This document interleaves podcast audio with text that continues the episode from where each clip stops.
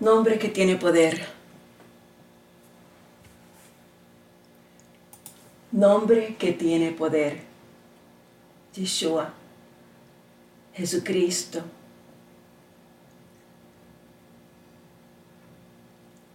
Gracias, mi Dios. Gracias, Padre. Gracias, Señor. Venimos aquí hoy nuevamente comenzando esta semana laboral, entregándote todo lo que somos, todo lo que tenemos, todo lo que anhelamos, todo lo que perdimos, lo que soñamos, todas las preguntas que puedan existir dentro de nosotros, Señor, lo entregamos todo a ti. Sabemos que aún en medio de las circunstancias más difíciles que podamos enfrentar, ya sean enfermedades, heridas, problemas, problemas financieros, conflictos en el matrimonio, relaciones difíciles, retos relacionados con el trabajo, o tal vez, Señor, con la muerte muerte de alguien que amamos. O enfrentamos, enfrentar la, la posibilidad inminente de nuestra propia muerte. Necesitamos saber, Señor, que tú estás con nosotros durante esos tiempos terribles Necesitamos saber, Señor, que tú estás con nosotros aún en los momentos más hermosos de nuestra vida. Tú eres un Dios siempre, siempre, siempre presente. Tenemos que aprender a caminar contigo en confianza total. Incluso, Señor, en las épocas más oscuras de nuestra vida Tú siempre requieres de nosotros el primer paso. El resto de los pasos lo das tú, Señor. Pero el primer paso para, para cruzar esa línea, para dejarte saber que estamos dispuestos a dejar atrás todo, todo, Señor, lo que causa un peso que nos atrasa, que nos impide acercarnos a ti. Ese primer paso es el que tú esperas de nosotros. Ese paso que dice dependo de ti. Ese paso que dice guíame por el camino que debo ir. El paso que dice Señor ilumina la oscuridad en la que me encuentro. Pero muchas veces nos olvidamos de, de tomar esa mano tuya, Señor, y de depender de ti para cada paso que demos. Pensamos que, que si tú nos hicieras pasar por encima de, de un montículo de situaciones, podíamos dejar, seguir adelante desde allí. Sin embargo, una de las razones por las cuales tú nos permites que pasemos por estas situaciones difíciles es para que aprendamos a depender solo de ti. Porque una vez sepamos, una vez aprendamos, Señor, a depender solo de ti, para permanecer firmes, es que estaremos capacitados. Así que te pido, Padre, en el día de hoy, que permanezcas tan y tan presente en nuestras vidas que podamos palparte con nuestras manos, verte con nuestros ojos, sentirte con todos nuestros sentidos.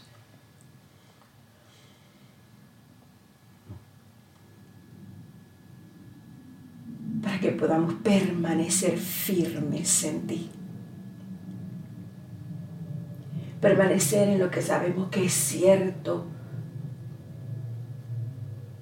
Porque tu palabra nos dice que es necesario que con más diligencia atendamos a las cosas que tú nos has dicho. Que permanezcamos en la palabra siempre, Señor. Para que podamos depender de ti. Que permanezcamos en obediencia. Que permanezcamos sabiendo que podemos caer en cualquier momento, pero en ti no sucederá. Que permanezcamos en tu voluntad para estar firmes, perfectos y completos. Que permanezcamos en tu generosidad, Señor. Para que permanezcamos fuera del mal. En las tradiciones que son solamente tuyas, Señor. Y en la audacia de la fe, en tu fe, porque es la única fe que podemos permanecer. Esa es de la única manera que podemos conquistar cada tormenta de nuestra vida, Señor.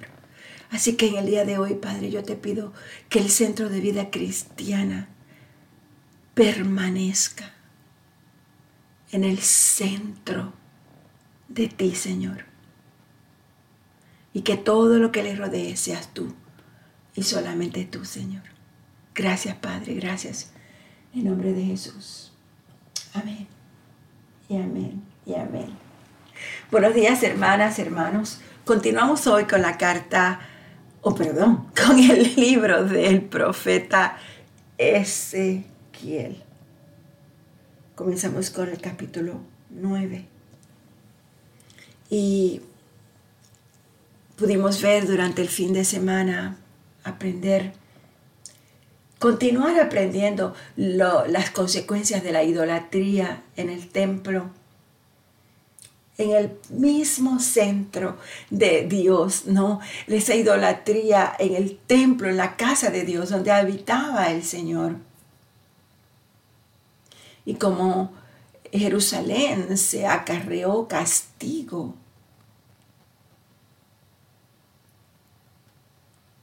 Vimos unas imágenes que Ezequiel eh, tuvo al norte del altar.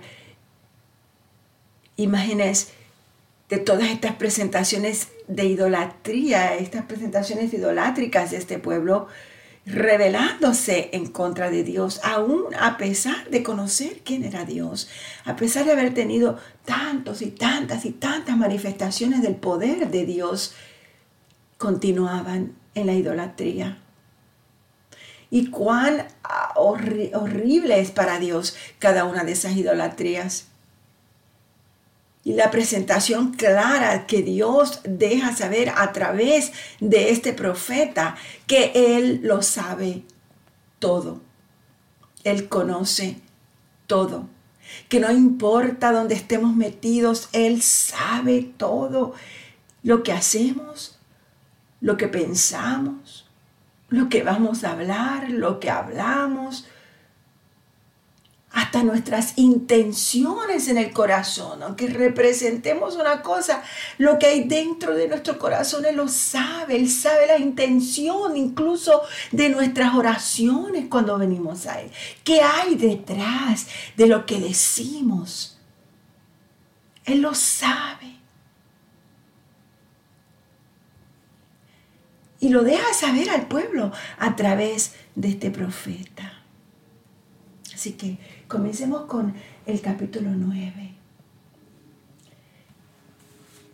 Ezequiel dice, si tan solo mi cabeza fuera una laguna y mis ojos una fuente de lágrimas, lloraría día y noche por mi pueblo que ha sido masacrado Desearía poder marcharme y olvidarme de mi pueblo y vivir en una choza para viajeros en el desierto, pues todos ellos son adúlteros, una banda de mentirosos traicioneros. Mi pueblo encorva sus lenguas como arcos para lanzar mentiras. se rehusan a defender la verdad, solo van de mal en peor. Ellos no me conocen, dice el Señor. Cuidado con tu vecino, ni siquiera confíes en tu hermano, pues un hermano saca ventaja de su hermano y un amigo calumnia a su amigo. Todos se engañan y se estafan entre sí. Ninguno dice la verdad con la lengua entrenada a fuerza de práctica dicen mentiras, pecan hasta el cansancio, amontonan mentira sobre mentira y rechazan por completo reconocerme, dice el Señor. Por lo tanto, esto dice el Señor de los ejércitos celestiales, mira, los derretiré en el crisol y los probaré como al metal. ¿Qué más puedo hacer con mi pueblo? pues sus lenguas lanzan mentiras como flechas envenenadas. Dicen palabras amistosas a sus vecinos mientras en el corazón traman matarlos. ¿No habría de castigarlos por eso? dice el Señor. ¿No habría de tomar venganza contra, contra semejante nación?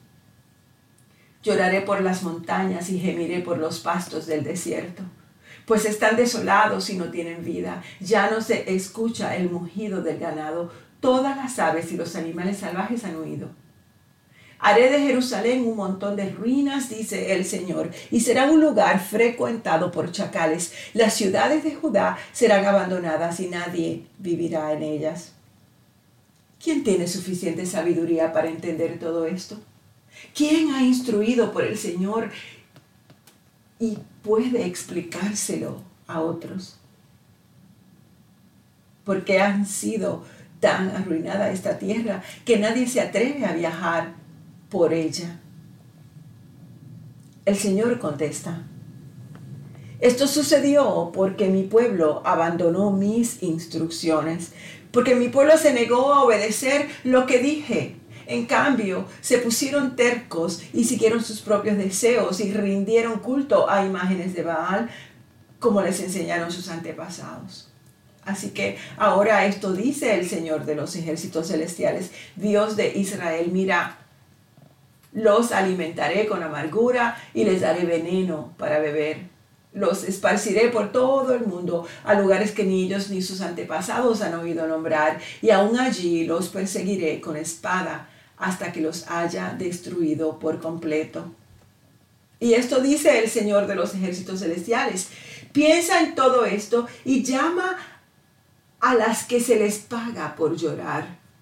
Manda traer a las mujeres que lloran en los funerales rápido, comiencen a llorar, que las lágrimas fluyan de sus ojos. Escuchen a los habitantes de Jerusalén llorando desesperados. Estamos arruinados, estamos totalmente humillados. Tenemos que abandonar nuestra tierra porque derribaron nuestras casas. Escuchen, escuchen ustedes, mujeres, las palabras del Señor. Abran sus oídos a los que Él tiene que decir. Enseñen a sus hijas a gemir. Enséñense unas a otras a lamentarse, pues la muerte se ha deslizado a través de nuestras ventanas y ha entrado a nuestras mansiones. Ha acabado con la flor de nuestra juventud. Los niños ya no juegan en las calles y los jóvenes ya no se reúnen en las plazas. Esto dice el Señor. Se esparcían o se esparcirán cadáveres a través de los campos como montones de estiércol, como manojos de grano después de la cosecha, no quedará nadie para enterrarlos. Esto dice el Señor, no dejen que el sabio se jacte de su sabiduría, o el poderoso de su poder, o el rico de sus riquezas, pero los que desean jactarse, que lo hagan solamente en esto en conocerme verdaderamente y entender que yo soy el Señor quien demuestra amor inagotable y trae justicia y rectitud a la tierra, y que me deleito en estas cosas. Yo, el Señor, he hablado. Se acerca la hora, dice el Señor, cuando castigaré a todos los que están circuncidados en el cuerpo, pero no en el espíritu. A los egipcios a los edomitas, a los amonitas, a los moabitas, a la gente que vive en el desierto, en lugares remotos. Y sí, aún a la gente de Judá.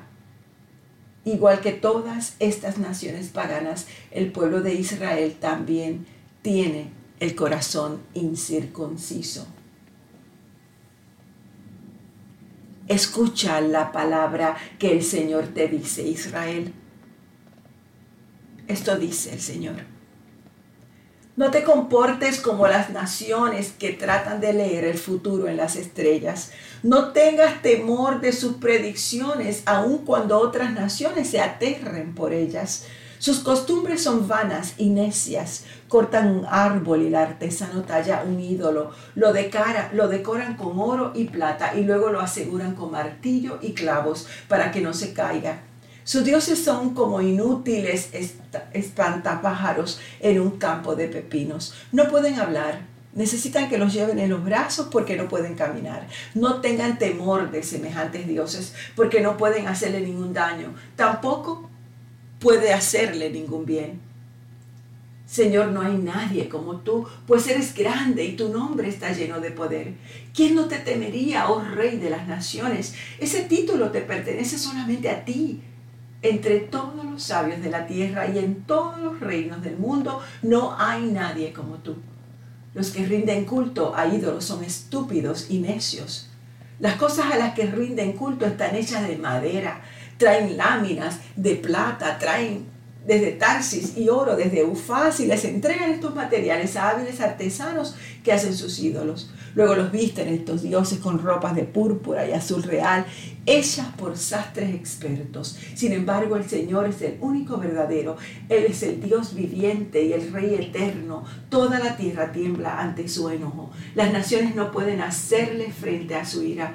Dile a los que rinden culto a otros dioses, sus supuestos dioses, que no hicieron los cielos y la tierra, desaparecerán de la tierra y de debajo de, de los cielos. El Señor hizo la tierra con su poder y la preserva con su sabiduría. Con su propia inteligencia desplegó los cielos. Cuando habla de los, en los truenos, los cielos rugen con lluvia. Él hace que las nubes se levanten sobre la tierra, envía relámpagos junto con la lluvia y suelta el viento de sus depósitos. Toda la raza humana es necia y le falta conocimiento. Los artesanos quedan deshonrados por los ídolos que hacen, porque sus obras hechas con tanto esmero son un fraude. Estos ídolos no tienen ni aliento ni poder. Los ídolos son inútiles, son mentiras ridículas. En el día del juicio todos serán destruidos, pero el Dios de Israel no es ningún ídolo. Él es el creador de todo lo que existe, incluido Israel, su posesión más preciada. El Señor de los ejércitos celestiales es su nombre. La destrucción se acerca. A las maletas, prepárate para salir, el sitio está por comenzar. Pues esto dice el Señor, de forma repentina echaré a todos los que viven en esta tierra, derramaré sobre ustedes grandes dificultades y por fin sentirá mi enojo.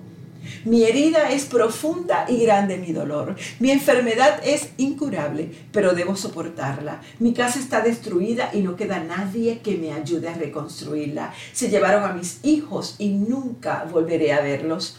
Los pastores de mi pueblo han perdido la razón.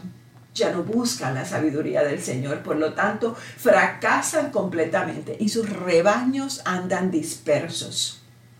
Escuchen, Oiga el terrible rugir de los ejércitos poderosos. Mientras avanzan desde el norte, las ciudades de Judá serán destruidas y se convertirán en guarida de chacales. Yo sé, Señor, que nuestra vida no nos pertenece. No somos capaces de planear nuestro propio destino. Así que corrígeme, Señor, pero por favor, sé tierno no me corrijas con enojo porque moriría. Derrama tu ira sobre las naciones que se niegan a reconocerte, sobre los pueblos que no invocan tu nombre. Pues han devorado a tu pueblo Israel, lo han devorado y consumido, y han hecho de la tierra un desierto desolado. Sé tierno cuando me corrijas. Hasta aquí nos quedamos en el capítulo 10 del libro de Jeremías. Padre, te doy gracias por tu palabra y te pido igual que Ezequiel, el libro de Ezequiel, capítulo 10. Te pido, Padre, igual que Ezequiel, sé tierno cuando nos corrijas, pero corrígenos. Sé tierno, Señor, cuando saques tu vara para enderezarnos, pero enderezanos. Sé tierno, Señor, cuando vengan las consecuencias de nuestros pecados, de nuestras rebeldías, de nuestras rebeliones fuertes en contra de ti, Señor. Sé tierno, mi Dios, pero hazlo. Hazlo, Padre amado, porque necesitamos tu corrección y necesitamos tu dirección y necesitamos tu luz dentro de nuestra oscuridad, Padre amado pero sé tierno, Señor. Que tu mano, de la misma forma que nos endereza, Señor, que nos acaricie. Que de la misma forma, Padre amado, que, que nos sacudes, nos consuele, Señor. Que de la misma manera, Señor, que nos apartas del peligro, nos aprietes la mano y nos dejes saber que sin ti, mi Dios, somos nada que sin ti no vamos a llegar a la plenitud de tu amor. Sé tierno, Padre, pero hazlo. Corrígenos, porque solamente tu corrección, Señor, nos acerca a tu verdad, a la verdad que es Cristo Jesús en nuestras vidas. Sé tierno, mi Dios Sé tierno en el momento de la desesperación. Sé tierno en el momento del dolor. Sé tierno en el momento de la rebelión. Pero hazlo, Padre. Hazlo porque te necesitamos. Gracias, Señor. Gracias por esa esperanza maravillosa de que aún en medio de la peor de nuestras rebeldías, tus brazos están extendidos y tu amor, tus ojos están posados sobre nosotros. Tu dulzura y tu ternura están derramadas en nuestras vidas. Gracias Señor, gracias, gracias. En nombre de Jesús. Amén.